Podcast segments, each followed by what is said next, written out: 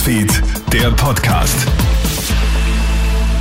Hallo, einen schönen guten Morgen. Ich bin Clemens Draxler und du hörst hier unseren Nachrichtenpodcast. Facebook löscht hunderte Querdenker-Kanäle. Betroffen sind davon hauptsächlich Gruppen in Deutschland. Sie sollen laut Facebook zur Gewalt gegen die angebliche Corona-Diktatur aufgerufen haben.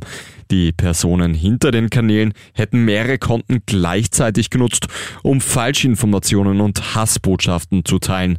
Der Sicherheitsmanager Facebooks befürchtet, dass sich die Aufrufe in reale Gewalt entwickeln könnten.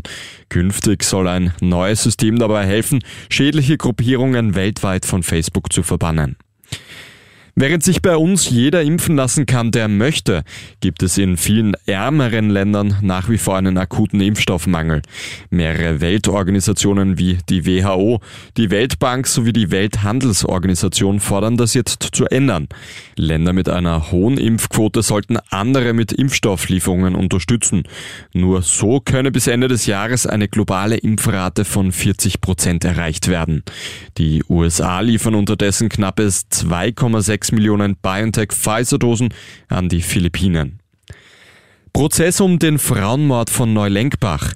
Ein 66-Jähriger muss sich heute am Landesgericht St. Pölten verantworten. Der Mann soll im April seine Lebensgefährtin mit einer Maurerfäustel und einem Sägemesser getötet haben. Ihm droht eine lebenslange Haft. Es war bereits der insgesamt achte Frauenmord im heurigen Jahr. Erst diese Woche ist durch den Doppelmord in Favoriten die Opferzahl auf bereits 21 ermordete Frauen angestiegen. In Mailand haben gestern heftige Unwetter dazu geführt, dass der Flughafen Malpensa geschlossen worden ist. Die Start- und Landebahnen wurden komplett überflutet. Landende Flugzeuge haben auf andere Flughäfen umgeleitet werden müssen. Im Außenbereich des Flughafens haben etwa 20 Personen mit Flößen evakuiert werden müssen. Sie sind mit ihren Autos stecken geblieben.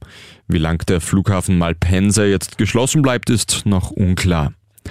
Das war's mit deinem Update aus unserer Nachrichtenredaktion für heute Vormittag. Den nächsten Podcast, den hörst du dann wieder am Abend. Einen schönen Tag noch. Krone Hits, Newsfeed, der Podcast.